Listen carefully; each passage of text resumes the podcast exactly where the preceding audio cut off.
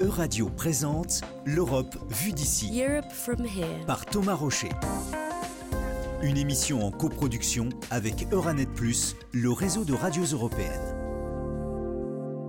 Jeudi 19 mai dernier avait lieu le sommet Euranet Plus avec Margaret Vestager, la vice-présidente exécutive de la Commission européenne. Un sommet qui s'est tenu en distanciel. Les journalistes provenant de toute l'Europe ont pu poser leurs questions de toute l'Europe, puisque Euranet est un réseau de radios européennes basé à Bruxelles et dont fait partie Euradio. Au programme de cet échange avec la présidente, dont la mission, on le rappelle, est de rendre l'Europe adaptée à l'ère digitale, nous avons parlé de l'avenir du continent en matière de numérique et de nouvelles technologies. Premier sujet évoqué, celui de l'autonomie stratégique de l'Union européenne dans le domaine du numérique. Un sujet particulièrement d'actualité avec la crise des semi-conducteurs. Elle frappe l'Union européenne depuis la pandémie et va probablement durer. Ce n'est pas la première fois que l'Union européenne met cet enjeu des semi-conducteurs sur la table, mais cette fois-ci, Margaret Vestager l'assure, ce sera la bonne. Le paradoxe, c'est que déjà en 2014, la Commission de l'époque avait dit qu'il fallait que l'Europe produise au moins 20% des semi-conducteurs. Rien ne s'est passé à l'époque. Alors pourquoi penser que cela pourrait changer aujourd'hui? Eh bien parce que d'abord, nous voyons l'urgence d'une manière totalement différente à cause de la situation géopolitique, particulièrement à cause de la guerre. La deuxième raison qui nous fait dire que cette fois ça va fonctionner, c'est que nous avons des projets précis en prévision. Il est donc urgent que nous mettions en place des moyens de nous fournir en matières premières. Kind of thing that we need to get used to, that it's not sort of the physical nearness of your data that is essential. It is being able to access it and knowing that the way it's stored is absolutely secure. La crise des semi-conducteurs est encore approfondie par la situation géopolitique, la guerre en Ukraine. L'Ukraine, d'où provient d'ailleurs le néon, un gaz essentiel à la fabrication des puces électroniques. Margaret Vestager a indiqué que la stratégie européenne consisterait dans un premier temps à s'allier avec les pays qui sont en mesure de fournir la matière première. And here it's important for us to work with the US C'est important pour nous de travailler avec euh, les USA et créer une sorte de coalition de pays qui peuvent fournir cette matière première. Donc si on peut créer un cadre propice à un engagement des entreprises sur le long terme, elles pourront investir beaucoup plus. C'est ce sur quoi nous sommes en train de travailler. framework so that businesses can engage for the long term, then we will invest so much more. So that work is ongoing right Une autonomie stratégique construite donc sur la coopération avec quelques partenaires extérieurs choisis, une option qui ne compromettrait pas, selon l'exécutif, les principes de la stratégie. La force vient du fait que nous travaillons ensemble. C'est toujours le principal enjeu en Europe. On veut travailler avec tous les pays qui veulent travailler avec nous, mais on veut le faire sur une base européenne. Autre sujet que les journalistes ont évoqué avec Madame Vestager, c'est celui de la numérisation des données, qui fait également partie de son portefeuille de compétences. Et là aussi, en la matière, elle a invité chacun à regarder la situation en Ukraine.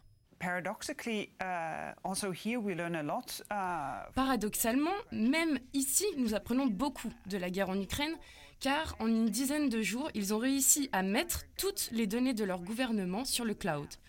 Désormais, presque tout leur ministère fonctionne, car ils ont leurs données dans le cloud, et tout cela est géré en dehors de l'Ukraine pour que les données soient en sécurité. Je pense que c'est un très bon exemple de la sécurité que peut apporter la numérisation des données.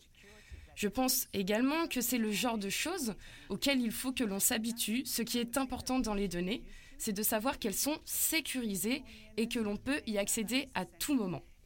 being able to access it and knowing that the way it's stored is absolutely secure. Margaret Vestager a également souligné un enjeu majeur que pose la numérisation, celui des compétences numériques, encore insuffisamment développées.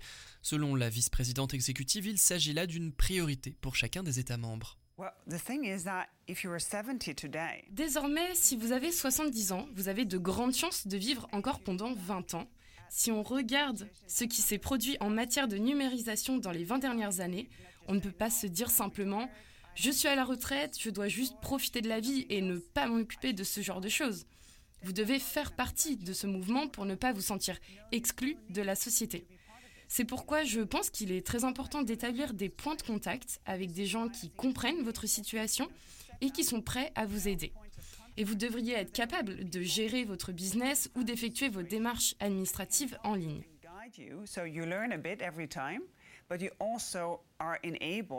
Guide you, so you learn a bit every time, but you also are enabled to, to take care of your business, uh, to register as, as a voter, uh, to, to get your e-description, uh, to, to tend for, for your data. Protéger ses citoyens embarqués dans la numérisation, c'est l'ambition du Digital Services Act et du Digital Markets Act, une régulation sur laquelle l'exécutif bruxellois rappelle que l'Union européenne est en avance. When I started in the job as Commissioner for Competition uh, seven-ish uh, years ago, Quand j'ai commencé ce job en tant que commissaire à la concurrence, il y a 7 ans, et que j'ai lancé la première affaire Google, quand je voyageais aux États-Unis, les gens pensaient que je faisais un travail fou, qui n'avait pas de sens. Désormais, cela a beaucoup changé. De plus en plus de voix s'élèvent pour dire que quelque chose doit être fait. Et il y a pas mal de propositions en la matière qui sont dans les cartons du Congrès américain. Donc je pense qu'on est sur la même longueur d'onde. Bien sûr, aussi grâce au fait que les Japonais, les Sud-Coréens, les Australiens ou encore les Canadiens voient les choses de la même façon que nous les voyons en Europe. The fact that the Japanese, the South Koreans, the Canadians, the Australians, they very much see things the same way as we would do in Europe. Alors quelle place doit jouer l'Europe au milieu des géants mondiaux comme Google? La réponse de Margaret Vestager, là n'est pas la question, il faut concentrer ses efforts sur le business d'entreprise à entreprise. We are starting a new chapter of digitization. Nous commençons juste un nouveau chapitre de la numérisation où tout se numérise, le transport, l'agriculture, l'énergie, tout ce que nous connaissons. Cela veut aussi dire que le business to business devient un moteur dans ce changement. C'est vraiment la prochaine étape de cette euh, stratégie. Et en raison de notre tissu industriel, très dense et très fort, nous avons de grandes chances de parvenir à nos fins.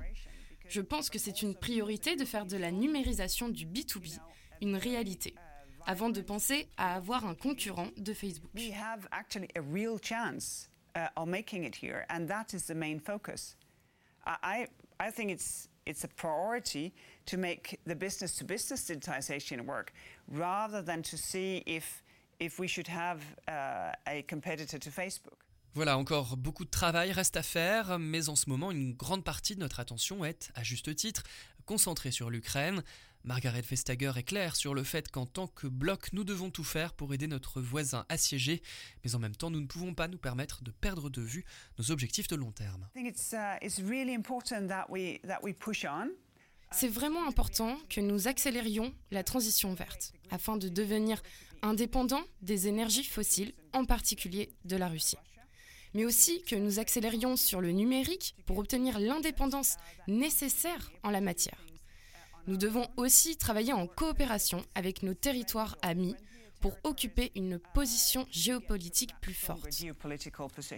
Voilà, c'est tout pour ce résumé du sommet Euranet Plus qui avait lieu jeudi 19 mai dernier en compagnie de Margaret Vestager, vice-présidente exécutive de la Commission européenne dont la mission est de rendre l'Europe adaptée à l'ère numérique. La semaine prochaine, vous retrouverez la programmation habituelle de l'Europe vue d'ici. Nous parlerons de la proposition de directive de la Commission européenne sur les travailleurs de plateforme, une proposition de directive qu'Elisabetta Gualmini, une députée socialiste italienne, a souhaité plus ambitieuse dans un projet de rapport qu'elle vient de rendre.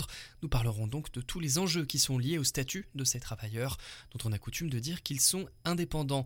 À la semaine prochaine donc, et belle soirée à l'écoute de radio. C'était l'Europe vue d'ici, Europe from here. à retrouver en podcast sur euradio.fr. Une émission en coproduction avec Euranet Plus, le réseau de radios européennes.